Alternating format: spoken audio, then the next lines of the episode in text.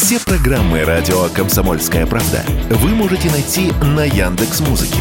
Ищите раздел вашей любимой передачи и подписывайтесь, чтобы не пропустить новый выпуск. Радио КП на Яндекс Музыке. Это удобно, просто и всегда интересно.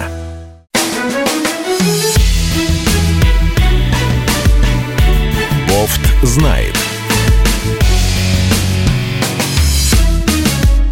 Мультики не показали. В этот раз послание президента обошлось без плохо нарисованных ракет с графонием из 90-х годов, ибо почти все, чем Путин веселил западный мир тогда, в 2018 году, теперь этот западный мир пугает. Пугает в железе. Осталось только показать стоящий на вооружении баллистический ракет «Сармат». Так что не время для мультиков, время поговорить о том, в каком направлении будет развиваться наша страна дальше. Я Дмитрий Делинский из Петербурга, Георгий Бофт из Москвы. Георгий Георгиевич, здравствуйте. Здравствуйте. И я напомню, Георгий Бофт, политолог, журналист, историк, автор телеграм-канала «Бофт знает». И так, а, итоги послания президента к Федеральному собранию. Э, Георгий Георгиевич, вам не кажется, что сегодня мы наблюдали такой первый этап предельно простой схемы? Объявление предвыборной программы, а, Далее выборы, победа на выборах и далее майские указы, в которых будет отлито в граните все сказанное сегодня. Вполне может быть. А, тем более, что объявлено аж целых пять э, национальных проектов. Их надо будет описать э, в этих самых майских указах. Поскольку инаугурация в мае, то, соответственно, и указы будут майские сразу после инаугурации. А, я думаю, что они уже в черне готовы, поскольку все, что там было обещано в рамках этих пяти нацпроектов а, достаточно детализировано в цифрах, процентах и так далее. Ну, правда, часть этих нацпроектов, там какие такие, как «Семья и молодежь», они э, очень сильно напоминают переформатированные уже существующие нацпроекты. Э, но, тем не менее, наверное, какие-то новые детали там появятся. Mm. Э, социальная часть вообще была большой очень, экономическая. Давайте пробежимся по пунктам. Вот эти э, нацпроекты. Семья направлены на повышение качества жизни семей с детьми, поддержку рождаемости, вот это все. А, и у меня сложилось такое впечатление, что наши власти собираются, с одной стороны, заливать демографическую проблему деньгами, вот, а с другой стороны, а, а, будут пытаться каким-то образом сделать э, семью модной. Эм, ну, так, чтобы было не камильфо жить без детей. Вот с этим на самом деле проблема. А, смотрите, с 2018 по 2022 год число многодетных семей в России выросло на четверть, говорит нам президент. Хороший показатель, говорит нам президент. Но только рождаемость в целом все это время падала. Большинство идет по стандартному пути. Сначала образование, а, потом карьера, потом достаток, а потом мы подумаем, как свить гнездо. И это потом растягивается на десятилетия, а часики-то тикают часики в том числе не только у каждой конкретной женщины, но и у государства. В результате успешные, самостоятельные, один ребенок в семье, в лучшем случае. А, проблема, конечно, заключается в том, что э, городская цивилизация, каковой э, Россия Советский Союз стали после Второй мировой войны окончательно, после Великой Отечественной войны окончательно, а, эта городская цивилизация, она э, нигде, ни в какой стране мира не отличается высокой рождаемостью. А, высокой рождаемостью отличаются страны, так называемые развивающиеся, крестьянские страны, ну и э, им подобные. Вот. А, в России действительно рождаемость падает, и очень многие демографы, они спорят э, между собой, способствуют ли выплаты повышению рождаемости, ну, дополнительные денежные стимулы повышению рождаемости, или же не способствуют. Золотая середина этих споров, в общем, такова, что выплаты э, скорее способствуют дальнейшему падению рождаемости, но они не могут обратить эту тенденцию вспять. Э, уровень э, воспроизводства населения, коэффициент, ну, количество детей на семью в России сейчас где-то чуть выше, может быть, полутора. Тогда как для простого воспроизводства общества нужно два с небольшим. Э, ребенка на семью, 2,1, может быть, да, там вот так вот считается. До этого показателя далеко, и, в общем, э, все демографические, демографические прогнозы, которые имеются на 21 век, они отличаются э, разными оценками степени дальнейшего падения населения, численности населения России – от там в оптимальном случае ну, там считали без учета э, значит, вот, присоединенных территорий где-то 130-140 миллионов человек, и в самом худшем случае чуть ли не до 110, там, 115 миллионов человек. Э, при этом в таком оптимальном варианте нужно еще и чтобы сохранялся иммиграционный приток населения, а, порядка там 200-300, а, может быть, больше тысяч человек в год. А, это примерно нынешние показатели, но против них работает девальвация рубля, как известно. Mm-hmm. Так что э, в каком количестве э, будут жить россияне через э, там, 20-30 лет, трудно сказать. Демография вообще это такая долгая история. Это на десятилетия. Вот, например, Китай сейчас расхлебывает плоды своей майской идиотической значит, демографической политики аж 70-х годов прошлого века. То есть прошло уже полвека. Это программа «Одна семья, один ребенок». Да, совершенно верно. Программа «Одна семья, один ребенок». Во-первых, с ней затянули. А, и Си Цзиньпин, кстати говоря, а, он набрался мужества, эту программу, значит, свернул. Сначала разрешено было иметь двух детей, а, ну, по-моему, в 2010 году где-то еще, э, или чуть, или около того. А сейчас вообще имей сколько хочешь. Но Посмотрите на Китай, там уровень воспроизводства населения меньше полутора. 1,4 примерно, понимаете? А, то есть Китай будет э, в 21 веке э, страной с падающей демографией, что может, кстати говоря, очень сильно ударить по э, его экономике. Страны, страны с падающей демографией, они, как правило, не растут. Ну, если только не иммиграционный приток, если только не какая-то супер-пупер механизация, там, цифровизация и так далее. А, тут трудно предсказать. Дальше, по следующим пунктам. По а, национальному проекту «Молодежь России». Значит, нам обещают поддержку учителям-наставникам. Обещают, что с 1 сентября 2024 года введут федеральную выплату в 5 тысяч рублей в месяц для всех советников, директоров по воспитанию в школах и колледжах. Будут увеличены выплаты отдельным категориям классных руководителей. Это с одной стороны. А с, другой стороны, другой рукой, наши власти устраивают, эм, скажем так, мягко, чехарду в учебных программах. Последняя идея увеличения в полтора раза преподавания истории с отрезанием часов от программы обществознания, которая вообще-то единый госэкзамен, и а, она пользуется бешеным спросом. Почти половина выпускников сдают ЕГЭ по обществознанию, потому что это удобно. На этом экзамене можно получить достаточно высокие баллы, и сейчас система поступления в вузы устроена таким образом, что ты можешь выбирать, какой экзамен, а, результат какого ЕГЭ ты будешь показывать в приемной комиссии. С одной стороны, мне как бы хочется вас поддержать, да, что не нужна действительно чехарда в этих программах, придумывать одно, другое, третье. И, в общем, за сравнительно жалкие 5 тысяч рублей э, ставить э, всех учителей в позу ЗЮ, э, значит, совершенно непонятно зачем. Ну, какая-то такая странная затея сама по себе.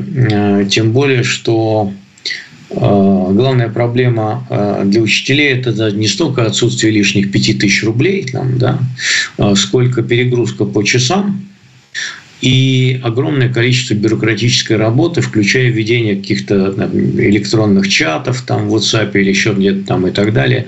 Огромное количество бумаг. И я еще помню, пред, предыдущий министр э, просвещения, э, ну, предыдущая, да, Васильева, она все ставила, пришла с этой, так сказать, стратегической целью, мы сократим бумажную волокиту для учителей, ничего не сделано ничего не сделано. А что касается Но... обществоведения, то вот поддержав я, я вообще не люблю этот предмет, поскольку это схоластика, мне кажется, абсолютная. Э, возможно, но тем не менее это один из способов решения проблем с недобором баллов на едином госэкзамене и последующим поступлением в более-менее ну, теперь, теперь можно пересдавать же. Э, а, не в не в этом году.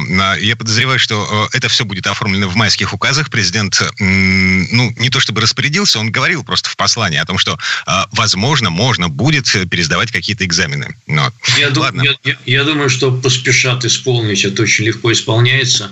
В этом нет никакой особой проблемы. И мне кажется, уже в этом году поспешат отчитаться. Окей, можно. Так, а мы в этом месте прерываемся.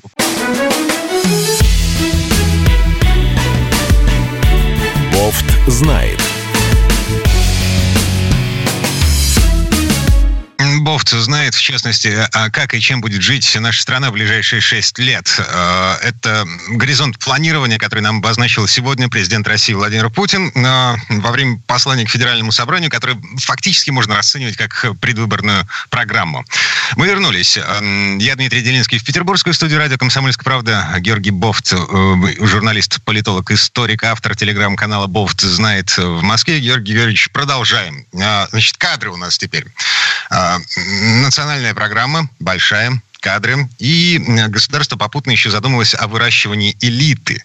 Значит, Путин сегодня назвал подлинной элитой э, тех, кто сражается э, на специальной военной операции. Э, эти люди доказали преданность стране, в отличие от тех, кто набил карманы в 90-е. И Путин анонсировал для ветеранов, участников э, специальной военной операции, кадровую программу «Время героев». Строиться она будет по тем же стандартам, что и э, лидеры России, э, школа губернаторов, вот это все. Вот. Как э, вы оцениваете перспективы этой кампании? То есть э, человек, пришедший, вернувшийся с фронта, но... Мне, э, мне кажется, что это, мне кажется, что эта кампания будет действовать даже более бойко, можно так выразить, чем вот ту, которую вы упомянули, э, лидеры России. Да? Почему? А, будут жестче требовать отчетности и, может быть, даже процентовки, а, ну, какого-то количества. Сколько вы назначили ветеранов СВО? Вы, губернатор, у вас сколько там, на каких постах они? На руководителях? Да, а почему нет? А почему нет? А что вы сделали для того, чтобы а, трудоустроить хорошо ветеранов СВО?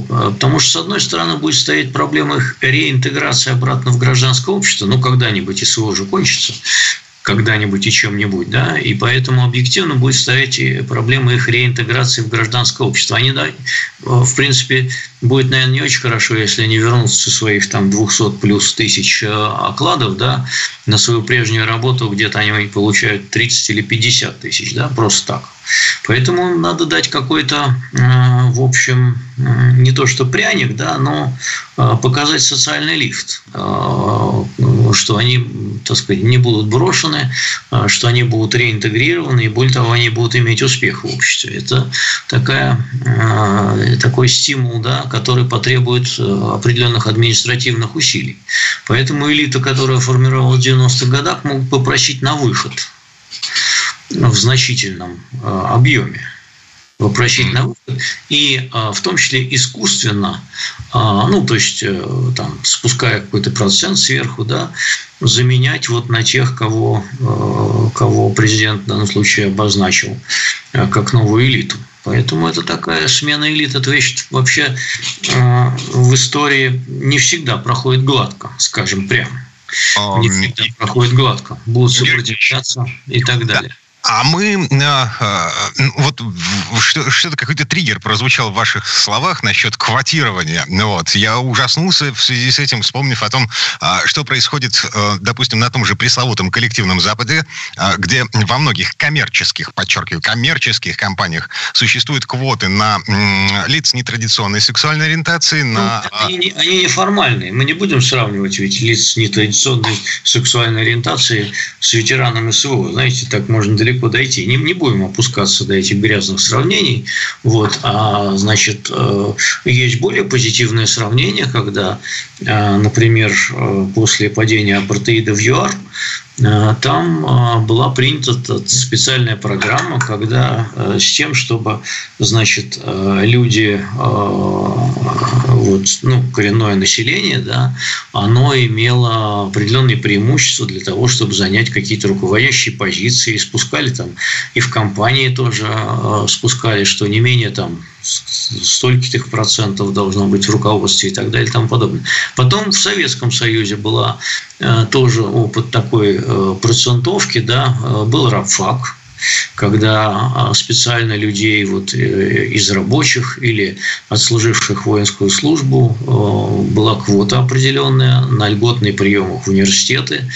Вот. Ну и другие были а, подобные вещи, так сказать, определенный должен был процент из рабочих, из крестьян в руководящих там структурах, в коммунистической партии в целом и так далее. Поэтому тут ничего нового нет.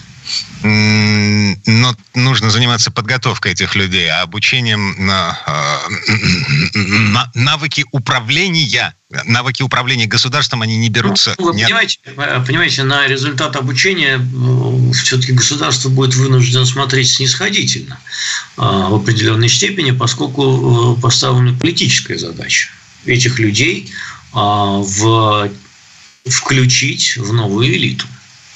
Поэтому они могут получить не пятерки, а пятерки с минусом, скажем так, мягко. А, кстати, насчет старых элит. А, Госдума а, приняла в третьем чтении закон, который запрещает размещать рекламу на информационных площадках иноагентов. Во второй половине марта этот закон вступает в силу, и к лету, вероятно, мы увидим снижение количества новых роликов в YouTube-каналах топовых видеоблогеров, не поддержавших позицию Кремля, ну или как минимум снижение качества этих роликов. А еще на этой неделе вступил в силу закон об изъятии имущества за фейки об армии при призывы к деятельности направлены против э, государства. Народ в интернете э, уже оживленно обсуждает, хватит ли у Аллы Пугачева административного ресурса для того, чтобы уберечь Максима Галкина, признанного в нашей стране иноагентом, от возбуждения уголовного дела. Потому что активисты призывают возбудить против Галкина дело, конфисковать э, особняк, ну, замок фактически, в грязях с, последующей, э, с последующим размещением там детского санатория. Потому что э, э, дефицит социальной социальной справедливости, извините. Ну, э, таких наездов будет все больше. Э, при том, что Галкин, скажем прямо, не самый такой яро выступающий с критикой своего э, иноагента. Э, вот, я, так сказать, не видел его последних выступлений, вот, правда, ни в интернете, ни тем более вживую вот, не имел такого, такой возможности. Но мне кажется, что вот, э, ну, это было бы процитировано где-то, если бы он резко высказался, наверняка можно было бы найти, потому что есть люди, которые гораздо более резче, чем он высказываются, и они уже попали э, на следующую стадию э, этого иноагентского ада в экстремисты, террористы и так далее и тому подобное. Вот. А что касается доходов, то я думаю, что у Галкина же доходы не от YouTube-канала, а они у него от выступлений, а выступает он за границей. Поэтому по нему это в меньшей степени ударит. А вот по другим э, значит, иноагентам, которые э, базировались именно на рекламе российской, и стало быть, э, они тоже не отличались такой особой свирепостью антирежимной, а, в общем, проводили, ну, относительно, конечно, умеренную информационную линию, вот их, конечно, отлучат от эфира, они вынуждены будут уйти, потому что денег-то нету. Вот. А, и оставят эту поляну тем, кто действительно живет на западные гранты а, и, на, и не зависит от рекламы в России. Соответственно, и позиция у этих иноагентов, она будет гораздо более антирежимная. Не значит ли это, что те, та ветвь власти, которая придумала этот закон, она немножко рубит э, сок, на котором сидит? Я не думаю, что они сильно заморачивались этими рефлексиями, честно говоря. Ну, то есть а, а, а, на место условного пивоварова и на агента в нашей стране а, вместе со всей его редакцией а, «Не к ночи помянутой» придет кто-то более экстремистски настроенный.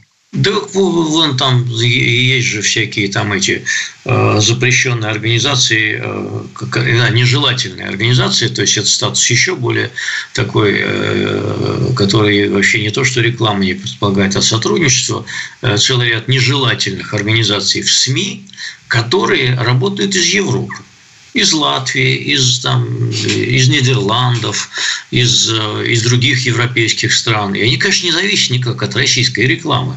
Там ее уже и не было давно. Вот они зависят от э, того, что им дают э, западные спонсоры.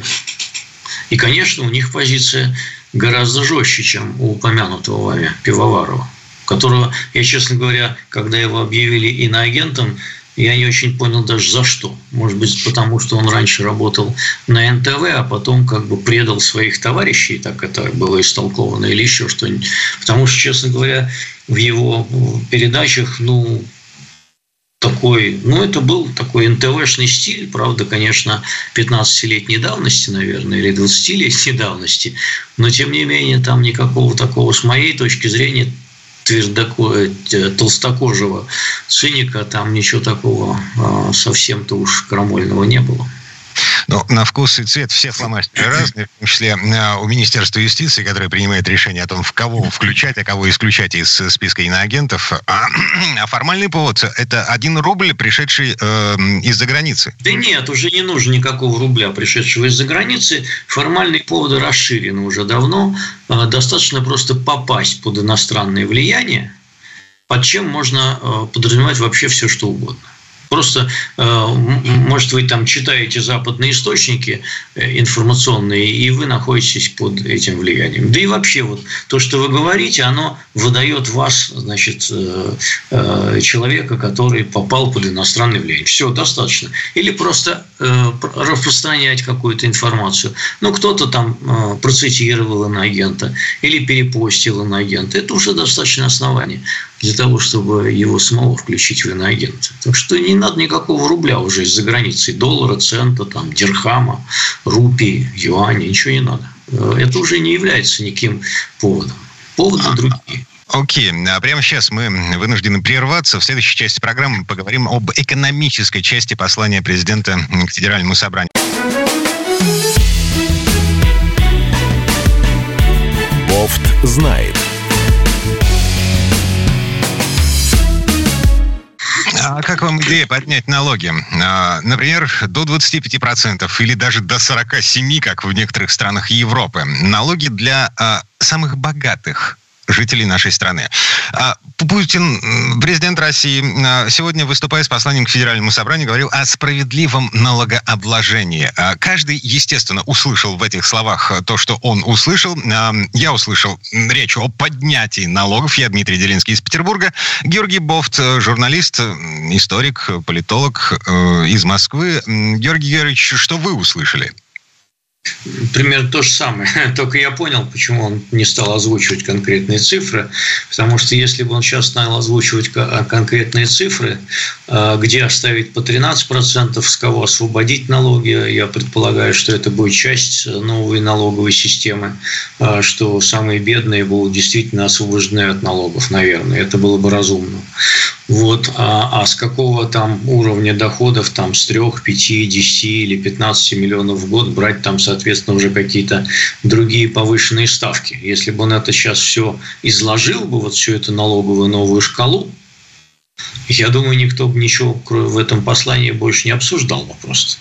Это, ну, конечно, я преувеличиваю, да, э, утрирую, но это привлекло бы там половина обсуждений стало бы вокруг налогов и денег. А он, э, в общем, делегировал это правительство и Думы. Я думаю, что все подробности, они последуют, конечно же, после выборов. Конечно же, после выборов, а не до них. И, конечно же, э, налоговая нагрузка на богатых увеличится. В этом да. нет никаких сомнений. Будет ли это классическая прогрессивная шкала налогообложения, самого термина он не произносил. Или же это будут вот э, какие-то пороги. Там сейчас же с 5 миллионов э, доходов да, платится свыше этого 15% э, уже. Да? Будут ли установлены новые какие-то шкалы, там 10 миллионов, 15, 25, там я не знаю какая. Или будет повышено это с 15 до там, 17 или 20%. И так далее. Но в любом случае вопрос о том, где взять те все те миллиарды, которые там э, были разложены на всякие льготы, выплаты, э, строительство, инфраструктура и так далее и тому подобное, а также на вооружение, вот о чем не надо забывать, э, кто-то должен все оплатить. Георгий Георгиевич, мне кажется, что здесь во многом речь идет не о том, как набрать денег в бюджет, а еще и о том, как вернуть, скажем так, бизнесменов, а, смотрящих за границу, вернуть их на родину. А, смотрите, в конце точнее, даже, наверное, все-таки в начале первого президентского срока а, Владимира Путина в России отменили прогрессивную шкалу НДФЛ под девизом «Вернем бизнесменов в родную гавань». Сработало э, криво мягко говоря, в связи с тем, что наша страна оставалась открыта для вывода капитала. И сотни миллиардов, э, даже триллионы, наверное, долларов ушли за границу. И вот теперь нужно будет перекрывать все эти тропинки для того, чтобы э, тот бизнес, который ну, стал сейчас, сейчас вот именно поэтому, сейчас именно по этому пункту программы у Владимира Путина появилось э, примерно там десятков пять союзников стран, так называемых недружественных, которые всячески прессуют этих э, э, оставшихся русских, русских бизнесменов, и те уже не знают действительно, как оттуда удрать и забрать свои деньги. Но никто уже не отдает эти деньги. Понимаете?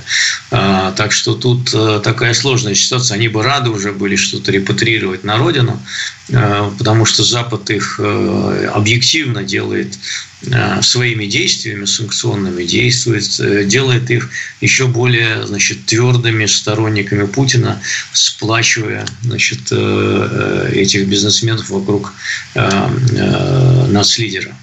А, так что Запад тут, в общем, помогает, помогает, конечно. Но поскольку не отпускает, бабло-то не отпускает, жалко, то, конечно, не все эти капитаны, капиталы вернутся. Еще одна сторона, оборотная сторона прогрессивной шкалы налогообложения. В некоторых странах, чуть менее цивилизованных и чуть более западных, чем Российская Федерация, а, принят такой механизм. Если ты вкладываешь деньги, которые ты заработал а если ты умный, если ты м- удачливый, ты зарабатываешь много, мы не против, зарабатывай много. Но, но м- а, если ты вкладываешь эти деньги в яхты и дворцы, будь добр, плати по полной программе 47%. Если ты ну, вкладываешь ну, в развитие производства, мы освобождаем тебя от налогов на ту сумму, которую ты потратил на развитие производства.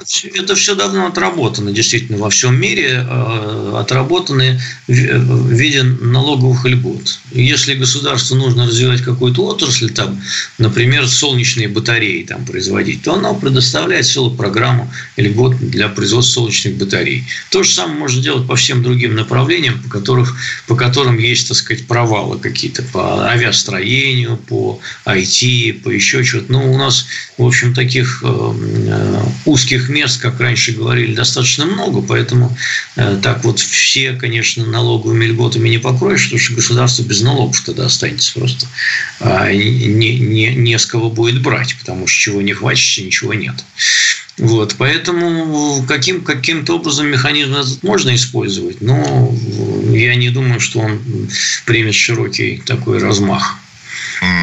То есть это не тотальное, будет освобождение от налогов э, точечное. Ладно, окей. Справедливое налогообложение. Путин говорит о справедливом налогообложении. Еще говорит о росте э, минималки. Э, к 2030 году чуть не в два раза, с нынешних 19 там до 30 с чем-то тысяч рублей. И вот вопрос. 35-й из Самары в WhatsApp спрашивает нас, а где микробизнес возьмет, микробизнес возьмет деньги на поднятие МРОД? С него платят налоги 37-38%, поднятие МРОД, поднятие налогов, малый бизнес убивает, эм, с чего ему, с каких денег ему будет ну, повышать? Знаете, можно еще по-другому считать. Можно, конечно, установить МРОТы на уровне 50 тысяч рублей, а если доллар будет стоить 300 рублей за доллар, там, примеру. Да? Поэтому тут механизмов много, на самом деле. Не стоит пока, э, так сказать, падать раньше выстрела. Мы же не знаем, какой будет обменный курс, вот, э, соответственно, какой будет уровень инфляции, потому что, э, ну, это без учета инфляции говорится. на самом деле. Она в, там в прошлом году была э, на уровне там 11-14%, а некоторые, глядя на потребительскую инфляцию, они скажут, что и больше было. Вот. А, поэтому надо смотреть это все не в, просто в абсолютных цифрах, в рублях. А какая будет инфляция к 30 году, сколько будет стоить рубль к основной корзине товаров. Ну, вернее, основная корзина товаров к рублю. На слово не воробей, она уже вылетела. Путин пообещал больше 30 тысяч минималка к 2030 году. Так, а, тем временем а, а, Росстат опубликовал а, цифры, любопытные цифры, из которых получается, что богатые в России становятся богаче, а бедные беднее. А, процесс этот не остановился, несмотря ни на что. Свежий коэффициент Джинни, так называется штука, которая показывает степень неравномерности распределения доходов населения. Вообще принято считать, что чем ближе этот коэффициент к нулю, тем меньше неравенство доходов. Так вот, в 2022 индекс Джинни в России опускался ниже 0,4. Было 30, 395 тысячных. А по итогам 2023 года снова 4 десятые. В 2023, это я продолжаю цитировать сообщение Росстата, в 2023, по предварительным данным, на долю 10% наиболее обеспеченного населения приходилось почти 30% общего объема денежных доходов. На долю 10% наименее обеспеченного населения 2%. И вот этот разрыв, он и вот в этом, в этих цифрах, он тоже растет. Ну, тут ничего нового. Коэффициент Джинни для России считают многие по-разному. Некоторые дают и больше гораздо. А, на уровне примерно Соединенных Штатов э, и латиноамериканских стран, или даже примерно даже на уровне латиноамериканских стран. Поэтому это как считать. На самом деле факт состоит в том, что, конечно, уровень неравенства в нашей стране очень высокий. Очень высокий, и он не снижается. А, он не снижается, потому что, в общем, а, ну, отчасти, надо сказать, отчасти, надо сказать, э, тут и налоговая система, конечно, да, э, работает, потому что даже и 15%, и 15% там с, со сверхдоходов, да, это не, не очень много. Вот. Но это еще и монополизация экономики, это э, огромная роль бюрократического аппарата со всякой его коррупцией там, и так далее и тому подобное. Э, тут еще и это сказывается. Э, и очень плохое развитие, слабое развитие малого бизнеса в России. То есть довольно очень серьезная зависимость от государства, где... А в государстве как? Директор, начальник получает вот столько, а подчиненный получает вот столько. Я почему не люблю вот этот показатель средняя зарплата по стране? Там она 40 тысяч, уже там 60 тысяч. Да не надо среднюю зарплату. Если вы сложите зарплату там какого-нибудь э, главы «Газпрома» со всеми остальными, то будет очень, конечно, большая средняя зарплата. Надо считать медианную зарплату, медианную. Вот э, выше этой медианы – половина получает, и ниже этой медианы получает половина. Медианная зарплата в России намного ниже, чем средняя. Намного ниже, чем средняя. А вот я не... ее, на самом деле честнее было бы ее считать. Да, смотрите, в Петербурге, я просто знаю эти цифры хорошо, потому что э, работаю с ними довольно часто. В Петербурге средняя зарплата по состоянию на январь этого года чуть больше 100 тысяч рублей. Средняя зарплата. Медианная зарплата 65. Ну вот, я об этом и говорю. Угу. Так, мы, наверное, не успеем а, даже начать обсуждать политическую часть а, послания президента к Федеральному собранию в этой четверти часа, перенесем ее на следующую. Ну вот еще один факт. А, да, прерываемся. Бофт знает. Запад рискует развязать ядерный конфликт, если будет дальше вмешиваться в дела Украины. Это заголовок из сегодняшней «Нью-Йорк Таймс», э, заголовок, появившийся э, после окончания послания президента э, к Федеральному собранию. Лондонская «Таймс» писал сегодня, что Путин заявил в своем ежегодном обращении, что Запад желает стратегического поражения России, что он примет ответные меры, если будет какая-то попытка вторжения на ее территорию. Um, Давайте обсудим. А, я Дмитрий Делинский из Петербурга, Георгий Бофт, журналист историк-политолог из Москвы. Георгий Георгиевич, вы на связи? Ну, тут э, президент не сказал ничего нового. На самом деле все это раньше произносилось. Э, но конечно, подача в западных СМИ выступление Путина будет изначально именно под этим углом, ну, прогнозируемо была под этим углом, что они там не, не берут всю остальную часть, это им не интересно все, конечно, вот, а берут э, там, где, значит, Москва э, трясет ядерной дубиной, как они это подают. Поэтому тут э, и, и подача традиционная, и тезисы, которые употребил он раньше, тоже употреблял их. В общем, все то же самое. А, смотрите. А, тут ничего нету про какие-то там параметры урегулирования на Украине. Он опустил этот сюжет, по сути дела, поскольку он не считается актуальным в Москве. Вот. А, ну, вообще про, так сказать, детали СВО он вообще не очень говорил. Он говорил достаточно пафосные вещи о поддержке тех, кто там сражается, о том, что э, страна их поддерживает, э, понятно, да, но, э, ну, скажем, проблема ротации. Да, есть такая вполне серьезная проблема. Но, но, да, проблемы да, есть, но как бы ее вот нет. Поэтому, ну и еще несколько таких вопросов можно там вспомнить. Это там э, будет новая мобилизация, не будет. Он вообще чего по этому поводу думает, как э, кандидат в президенты и президенты, и вообще э, где цели СВО, они где? Мы будем брать Одессу или не будем брать Одессу, да? А, ну, вот какие-то такие вещи, конечно, было бы это была бы сенсация, если бы такие детали посыпались, но Э, видимо, э, так сказать, э, ведение военной операции, оно не способствует откровенности, скажем так. Да, в том числе не только у нас на самом деле. Не а... только да, поэтому, поэтому в данном случае подробности были опущены, но значит, врагам было произнесено и кинжал, и сармат, и, и так далее, и в случае чего значит, ядерная война вам будет обеспечена. А, это плохо вести. К вопросу о тех мультиках, с которых мы начали в 2018 году и сегодня. да, да, мультики, мультики, они ментально все крутятся и крутятся, конечно. Так, а насчет обеспечения секретности, а, а, ну, скажем так, попыток сделать хорошую мину э, в любой ситуации. Тут на а, коллективном Западе разгорается вполне себе серьезный конфликт между Францией Великобританией с одной стороны и Германией с другой стороны. Значит, прежде чем мы перейдем к этому конфликту, маленькая ремарка. А, вот то, что мы услышали от Путина насчет ядерного оружия, это, на мой взгляд, ответ Эммануэлю Макрону. Помните, в начале недели была конференция в Европе. 10 а, а, стран, лидеры собрались для того, чтобы решать, каким образом дальше помогать Украине. И по итогам Макрон заявил, что мы обсуждали вопрос о отправке солдат сухопутных вооруженных сил европейских на территорию Украины. Вот. Ну, скажем так, неоднозначные заявления и вполне себе предсказуемые реакции Кремля. Ну, он сказал там мягче, конечно, немножко подраздули эту систему, но, в принципе, сама тема была вброшена. Это так. Он сказал, мы не исключаем такого варианта.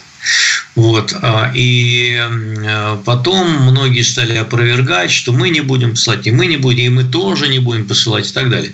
Но потом в результате выяснилось, что, по-моему, пятерка стран, там Нидерланды, Британия, Франция, Эстония, Литва, насколько я помню, они тоже не исключает такого сценария. Вот. А, на самом деле, конечно, а, это нужно обладать, конечно, большой фантазией, чтобы представить себе военный конфликт а, между Россией и НАТО в, текущем, в текущий момент, да, а, поскольку не очень понятно, какой характер будет военного конфликта. С одной стороны, говорят о том, что армии стран НАТО, они не очень приспособлены к той войне, которая идет на Украине. Ну вот это скорее напоминает Вторую мировую, чем, так сказать, 21 век. Вот. А, но хотя бы, ну, с другой стороны, уже появились дроны, уже появилась э, радиоэлектронная значит, борьба, уже танки, в общем, они выглядят, конечно, не так, как во Второй мировой войне, потому что их можно с дроном, дроном сверху атаковать по самому уязвимому месту, то есть с крыши. Yeah. Вот. Георгий Георгиевич, принципиальное отличие нынешней войны от Второй мировой, от Первой мировой, от любых предыдущих войн заключается в том, что сейчас ни одна из сторон не способна сосредоточить достаточно сил для того, чтобы прорвать фронт на каком бы то ни было значимом участке. Это вопрос политической, это вопрос политической воли. Если мы начнем рассуждать о том, любое сосредоточение техники и войск а, тут же будет обнаружено спутниками, дронами, и тут же да, будет да. разгромлено, разбомблено. Да, и, бывают, и бывают случаи, когда там э, как, как, приходит сигнал о том, что э, та или иная сторона, не будем говорить кто, да, сосредоточили там какое-то количество войск для награждения или еще что-то для приема начальства, и туда прилетело после этого. Да, бывает такое. Это так, это так. А, с одной стороны. А, с другой стороны, а, ну, можно же еще и в космосе войну начать со спутниками. Божечки, кошечки. Ну, ну, я думаю, до такого никто не докатится. Ну, пока нет, пока нет, пока нет, да. Но, тем не менее, э, мы видим, что э, достаточно большие массы э, вооруженных сил участвуют в этом. Это не то, Э, я к чему, собственно, клоню, что э, э, европейские армии вот к таким масштабам они, они не, не, не были обучены. Они скорее вот точные операции, спецназ, там, доминирование авиации в воздухе и так далее. Кстати говоря, у НАТО совокупно, знаете, сколько боевых самолетов? 20 тысяч 600 с чем-то штук. Так, а это все может подняться в воздух? А, не знаю, как насчет все, ну, допустим, 1015, наверное, может подняться, или 1020 может подняться. Вот. Это, на самом деле, в воздухе большой перевес. И если посмотреть на все карательные операции НАТО, которые проводил в последнее время, да, там в Ираке, в Ливии, еще где-то, да, в Сербии, а, в Югославии бывшей вообще, то это все было именно на, рассчитано на а, доминирование в воздухе, чего Украины нет. А, поэтому вот трудно сказать, как это будет выглядеть. Это достаточно быстро может перерасти в ядерный конфликт, конечно. Ну и Владимир Путин сегодня предупреждает, ну, типа, ребят, а вы, вы понимаете, во что вы ввязываетесь? Вот. Вы же должны понимать, во что вы ввязываетесь. Если вы отправите а, сухопутные войска на территорию Украины, эм, мало никому не покажется. Ну, Посмотрим. Мне так кажется, что сухопутные войска западных стран, как национальные контингенты, на Украине в этом году появятся. Правительство Франции, французский премьер, ну, так скажем, оправдывая слова своего начальника Эммануэля Макрона, говорил, что французские солдаты вполне могут заниматься обучением украинцев и охраной границ каких он вот, не сказал. Да, вот да, мне тоже понравился этот термин охрана границ. Он какие границы собрался охранять и где? Вот э, если он собирается охранять границы Украины с, там, э, с Венгрией, Польшей и э, с кем там, с, с Белоруссией, да, с Белоруссией, но Зачем? Там, а, на них, а тут на них никто не нападает. Ну, с Беларуси еще можно представить, что они там э, опасаются удара российского, э, российской группировки по Киеву, Чернигову там, и так далее. Можно себе представить, да. Ну, пожалуй, вот это единственный участок единственный участок. Но на самом деле это тоже будет немало, потому что там, а, как вот недавно была утечка, чуть ли не 100-тысячная или 150-тысячная группировка ВСУ сосредоточена для того, чтобы сдерживать а, сдерживать а, значит, возможный удар российский с территории Беларуси. Если их заменят западным контингентом, то значит эта группировка может быть переброшена на другие участки фронта, вернее, на участки фронта, потому что там не фронт пока. Окей. Okay. А как оцениваете послание президента, программу в целом? А в ближайшие шесть лет, э, ну, Путин же сегодня говорил о том, как будет построена Россия, как она будет развиваться. Я был бы счастлив оказаться через шесть лет впереди, чтобы посмотреть, э, что будет через шесть лет. Но мне кажется, что в наше время мы Э, пока не способны, вот, учитывая э, текущие события, прогнозировать на 6 лет вперед. Как вариант, э, то, что нарисовал сегодня Путин, это интересно? Хотелось бы жить в такой стране? Это масштабно. Но он не говорил о том, как будет выглядеть страна. Он говорил по конкретным направлениям, что надо бы сделать. Вот. Э, мне, например, интересно, что будет с гражданской авиацией, потому что э, сказано сделать... Вот российский, да, российский самолет сказано делать, а сколько их будет сделано к 30 году, так и не сказано. Ладно, а, поживем, увидим. Вот, выборы, а, майские указы, судя по всему, а, будут. Майские указы 2000... Да, там надо ждать новых подробностей, и мы тогда их еще раз обсудим. Георгий Бофт, историк, журналист, политолог. Бофт знает.